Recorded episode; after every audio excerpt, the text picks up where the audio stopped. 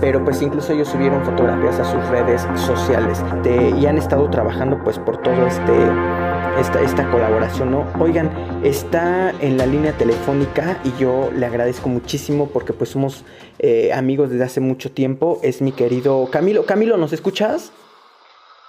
Hola Israel, buenos días, ¿me escuchas bien? Nosotros escuchamos fantásticamente bien. Oye, hace mucho tiempo que no platicamos, Camilo, ¿cómo te va? Ya hace como unos ocho años desde mi paso por la UAP. No, es broma. ¿Tiene ocho años?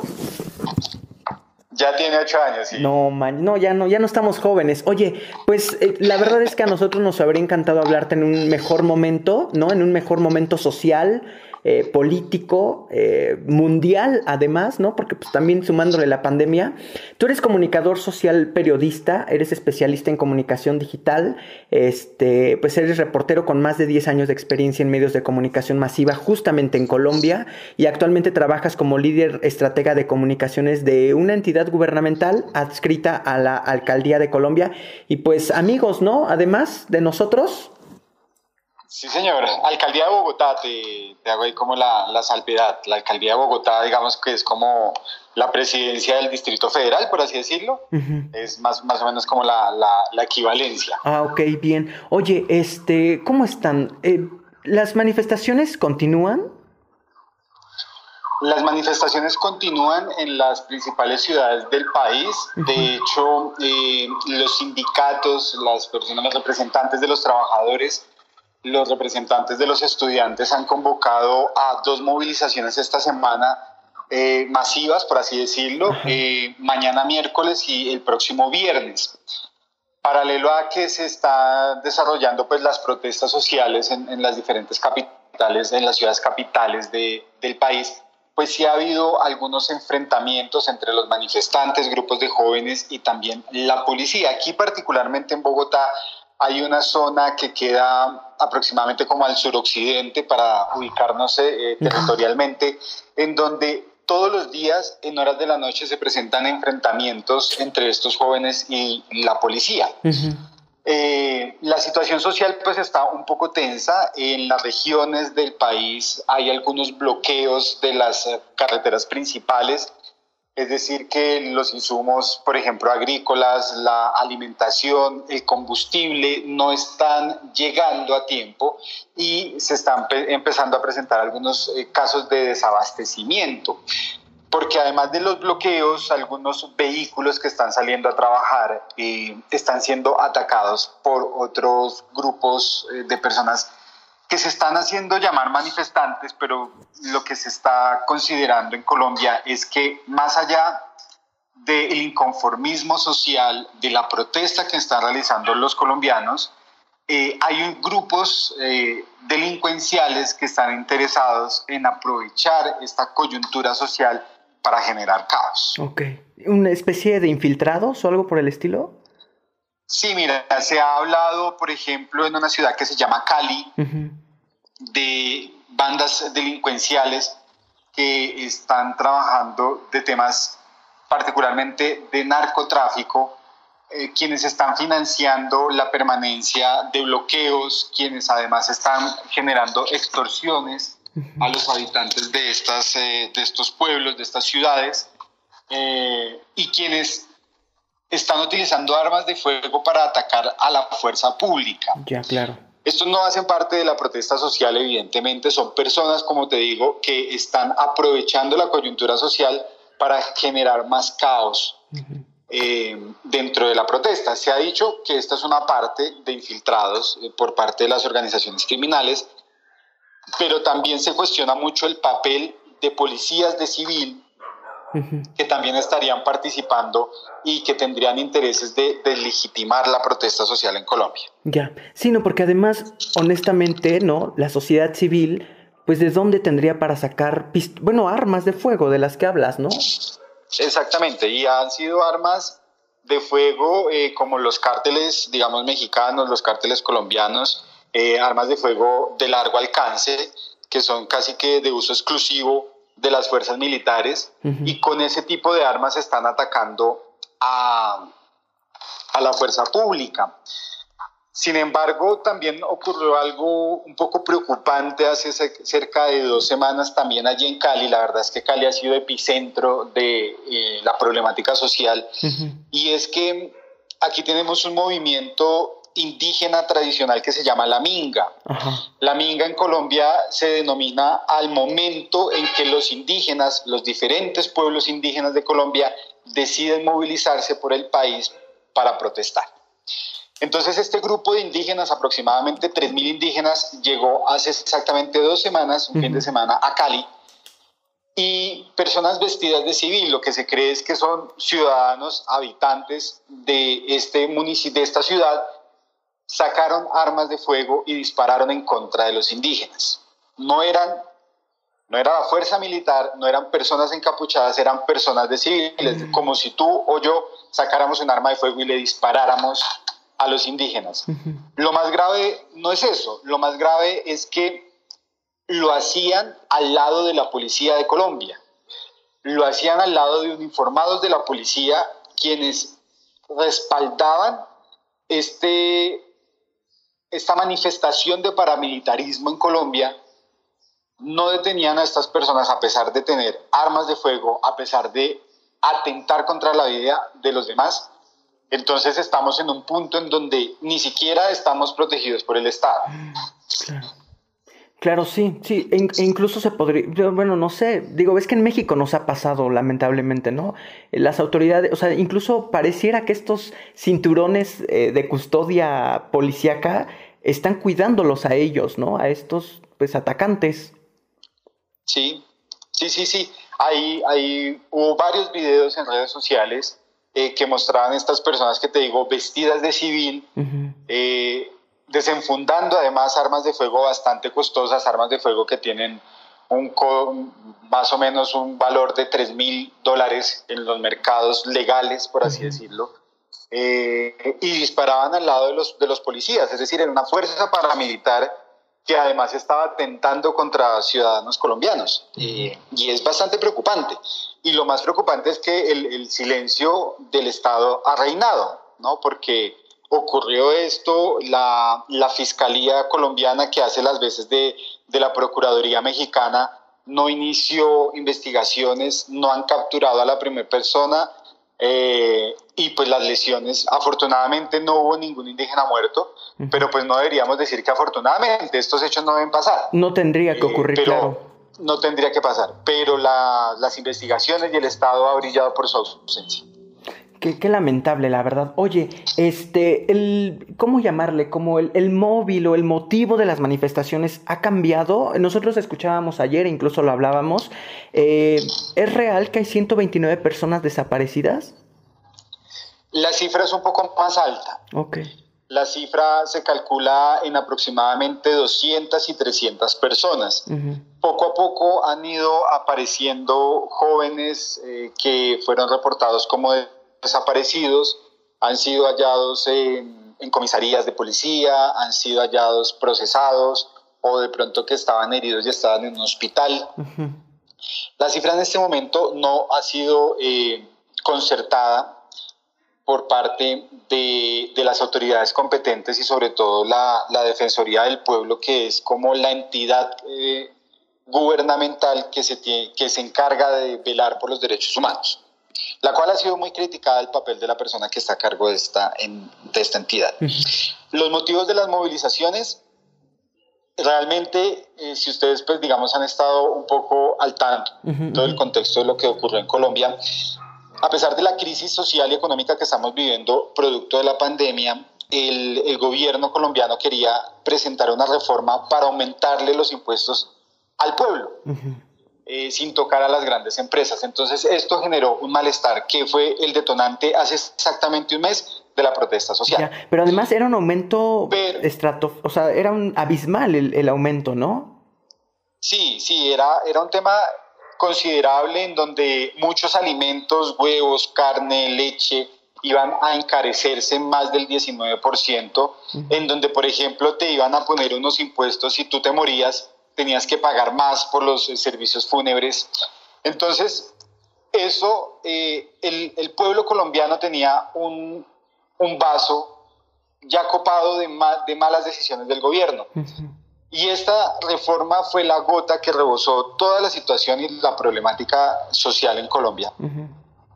Eh, movilizó a la ciudadanía, lograron que no se presentara la reforma, pero el pueblo realmente dijo, no más, eh, nos cansamos de este gobierno, en donde además el presidente eh, no es una persona autónoma en sus decisiones, está siendo coartado, por así decirlo en el sentido de la palabra, eh, por no decir manipulado, por un expresidente de Colombia. Creo que en México eh, eh, ocurrió algo muy parecido con, Salinas de Gortari, claro, si, claro. si, mal no estoy. Sí.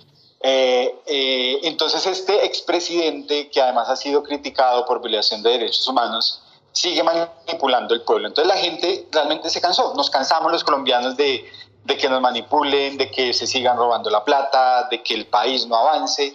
Eh, de que los derechos humanos pues se sigan violentando. Que se sigan violando los derechos humanos, eh, es que es bastante preocupante que el Estado colombiano no proteja a los líderes sociales. Eh, Colombia es tal vez uno de los países donde más se están violando derechos humanos a pesar de haber firmado un acuerdo de paz con un grupo revolucionario. Se creía que esto iba a eliminar el conflicto en las regiones y lo que está haciendo es que lo está aumentando. Están matando sistemáticamente a las personas que se oponen a esta corrupción que te comento. Entonces, la situación es bastante preocupante. Eh, por eso insisto en que la reforma tributaria, eh, la reforma de los impuestos solamente fue el detonante y fue el impulso que necesitaba el pueblo colombiano para salir a las calles. Oye, este cambiaron de, bueno, de a esto, a esto que le llaman como comisionado de la paz. ¿Qué pasó con el que estaba anteriormente? ¿Era Miguel Ceballos? Miguel Ceballos era el comisionado de paz, de hecho lo es, lo va a hacer hasta mañana, mañana es su último día. Y como te venía comentando, y qué bueno que tomas eh, este caso en particular para demostrarte el problema del gobierno colombiano. Entonces, eh, nosotros tenemos o teníamos dos grupos revolucionarios, las FARC, que son con quienes se, firma, se firmó el acuerdo de paz, y el ELN. Estas, este ELN aún seguía, digamos, en las armas, en la selva, y se estaba generando un proceso de diálogo. La función, obviamente, del comisionado de paz era buscar acercamientos. Sin embargo, este expresidente que nombramos, Álvaro Uribe, Este, parece que hemos tenido ahí un conflicto con la. totalmente eh, Camilo, un favor. comisionado de paz. ¿Nos escuchas? Sí, aquí te escucho. Ah, ¿Nos podrías, regrésate unos segunditos, por favor? Nuevamente nos decías, qué bueno que abordamos este tema porque... Bueno, abordamos este tema porque esto demuestra cómo el expresidente Álvaro Uribe ha manipulado al gobierno colombiano desde la sombra. Entonces, el comisionado de paz tenía la labor de gestionar un acuerdo de paz con el ELN, que es la otra guerrilla que queda vigente en Colombia. Pero paralelo a esos acercamientos, el expresidente Uribe empezó a enviar emisarios desde su parte eh, a nombre propio de esta persona, desconociendo la labor del comisionado de paz. Es decir, es como si tú tienes tu trabajo y una persona externa está haciendo las cosas por ti y no te consulta. Entonces, esto ocasionó que la, injerencia de este expresidente en las decisiones del gobierno, eh, o en este caso particular de los procesos de paz, pues le ocasionaran una molestia, obviamente, al, al excomisionado de paz y pues posteriormente presentó su renuncia. Ya. Y fue nombrado, renuncia mañana, o bueno, mejor dicho, renunció, se retira mañana, pero llega. ¿Y quién llega? Llega, este, de hecho creo que es tocayo tuyo, ¿no es Camilo quien llega? Camilo, este... Sí, se llama Juan Camilo Restrepo Gómez. sí. El que, el que estaba haciendo... ¿Cómo dices? ¿Qué hacía él antes? No, no sé si nos escucha. Este, ¿qué hacía Juan Camilo Restrepo antes? Era, era ¿qué, ¿qué hacía antes? Pues, sí, creo que ya se perdió la conexión con Camilo. ¿Nos escuchas, Camilo? Bueno, aquí estamos, yo creo que mejor, ¿verdad? Sí, ya. Mucho mejor. Este, nada más te preguntaba qué hacía antes Juan Camilo, es decir, eh, ¿figuraba en la política de Colombia? Él fue viceministro del Interior, que es, digamos, como, bueno, una rama de, la presidencia de la República. No encuentro ahorita el, símil en, México. Pero esta persona tiene un, un, un, un pasado un poco cuestionable. Resulta que para el año 2016 Juan Camilo Restrepo eh, trabajó en una asociación de bananeros de Colombia. Esta asociación de bananeros eh, invirtió cerca de, ahora como unos 10 mil dólares, un poco más, en hacer campaña para que la gente se opusiera al proceso de paz firmado por las FARC. Colombia en el año 2016 hizo una, convocó a unas elecciones que se llamó un plebiscito para que los colombianos ratificáramos eso que se había acordado con la, con la guerrilla de las FARC, eh, los compromisos tanto en reparación a las víctimas como en eh, situaciones jurídicas en contra de estos victimarios. Y lo que se quería era, para que no fuera una decisión autónoma de la presidencia, porque lo podían hacer, pero querían la participación ciudadana, se convocó a estas elecciones. Eh, la oposición que hoy está en el gobierno y este señor Juan Camilo eh, participaron en la campaña para oponerse a los acuerdos. Es decir, que en este momento, después de cinco años de haberse firmado el acuerdo de paz, más o menos cuatro años después del plebiscito, los problemas que ha tenido la implementación del acuerdo de paz, eh, entre otras cosas, la presencia nuevamente de guerrilla de disidentes, pues ha sido causa de esta gente que se opuso al proceso de paz. Y entonces causa curiosidad que alguien que motivó a la ciudadanía a oponerse a algo que le iba a funcionar al país, pues hoy sea quien supuestamente va a implementar estos acuerdos. Entonces es algo paradójico y ha sido bastante cuestionable la decisión de la presidencia. Ya, sí, sí, es que por, justamente por eso te lo preguntaba, porque había que, nosotros leíamos, ¿no? En la, en la prensa internacional sobre, pues estas críticas que hacen a este, a este hombre, Juan Camilo Restrepo, dices que se llama, ¿no? Vamos, a, vamos a tratar de estar muy pendientes de lo que haga este caballero. Algo más, Camilo, algo más de lo que debamos estar pendientes durante estos días, en las próximas horas de lo que está ocurriendo en Colombia. Pues mira, Israel y a todos los oyentes, eh, esta semana es determinante porque el gobierno nacional está sentado con los representantes de la protesta sí, social. Es cierto. ¿Cuándo es? ¿Mañana? Eh, Hoy. Mañana, mañana va a haber unas movilizaciones, el viernes hay movilizaciones, pero paralelo a las movilizaciones pues se sigan eh, las conversaciones. Esperamos que al, fin, al final de esta semana haya algunos avances que permitan, digamos, como solucionar todos los problemas que hay actualmente. Ya, pero bueno, sí, y las manifestaciones pues que no, digo, siempre y cuando sean eh, que no haya ataques, pues que continúen, ¿no? Ese es también el panorama. Las manifestaciones no se van a detener hasta que se solucionen varias cosas, ¿no? O hasta que aparezcan casi todos los, bueno, los todos los desaparecidos y desaparecidas, ¿no? Que aparezcan los desaparecidos y que cese el abuso de las autoridades. Ha sido bastante preocupante el número de jóvenes que han perdido sus ojos aproximadamente unos 30 jóvenes que han perdido sus ojos por los ataques de, de la policía. Eh, más o menos se han calculado entre 15 y 16 personas asesinadas por la policía de Colombia. Eh, entonces, eh, el tema es muy preocupante, pero esperamos que además el gobierno colombiano permita que la Comisión Interamericana de Derechos Humanos ingrese al país para verificar cómo se están violando los derechos humanos en Colombia. Híjole, porque justamente estaba, ¿no? Esta, o sea, no se está permitiendo el acceso de esta, de esta comisión internacional. No. Sí, No, no, no. La, vicepresidenta de Colombia, quien está haciendo además funciones de ministra de Relaciones Exteriores, está en Washington.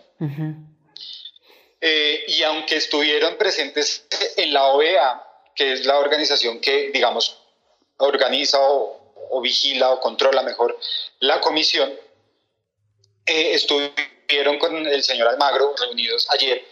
A pesar de esto, el gobierno colombiano está en una férrea oposición al ingreso de la misión humanitaria que verifique o la vigilancia internacional mejor de los derechos humanos. Entonces es bastante preocupante porque ellos están diciendo que eh, están garantizando los derechos humanos, pero en Colombia se está violando el derecho internacional humanitario. Claro, qué coraje, ¿no, Camilo? De verdad, qué coraje.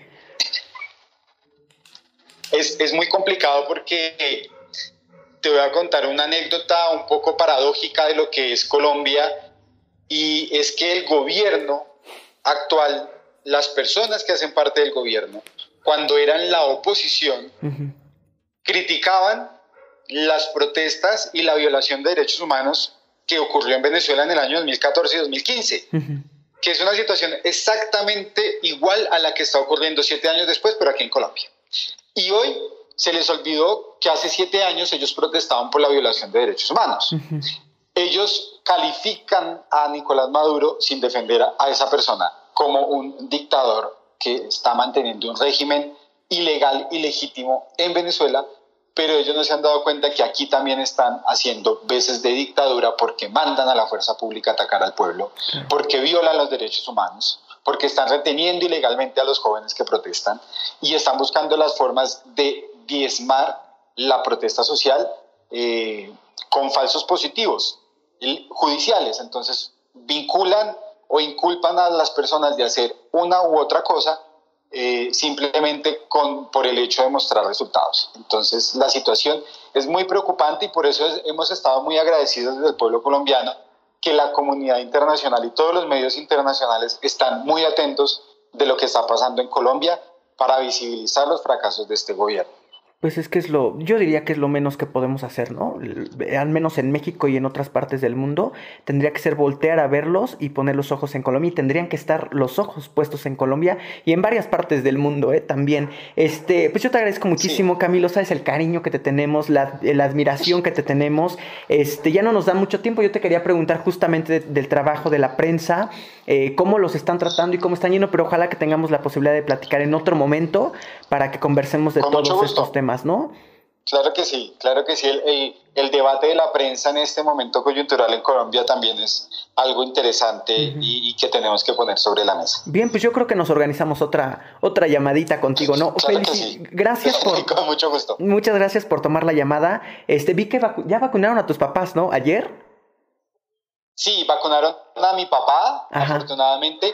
A mi mamá no la han podido vacunar porque eh, Afortunadamente le dio COVID, entonces tenemos que esperar unos meses. Ok. Eh, pero ya digamos que ahí avanza poco a poco la vacunación aquí en el país. Anda, pues ojalá que podamos platicar de todo eso, Camilo. Muchas gracias, estamos en contacto y te mandamos un abrazo muy fuerte. Claro que sí, Israel, un gusto y un saludo a todos los compañeros. Va, que va, rapidísimo tu contacto, si alguien se quiere poner en contacto contigo, ¿cómo le hacemos? Eh, a través de mi Twitter, si gustan. Mi Twitter es Camilo Cruz BOG. Bien, Camilo Cruz BOG. ¿Va? Sí, señor. Órale, pues muchas gracias, Camilo. Cuídate. Hasta pronto.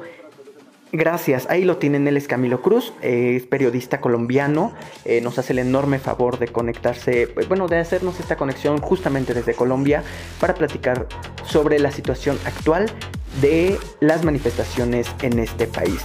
Eh, yo quiero agradecerles que nos hayan acompañado el día de hoy. Ya nos vamos porque vamos muy atrasados, pero se quedan en la programación de esta casa de información. Yo soy Israel Oliver y nos escuchamos mañana en punto de la hora. Hasta pronto, gracias.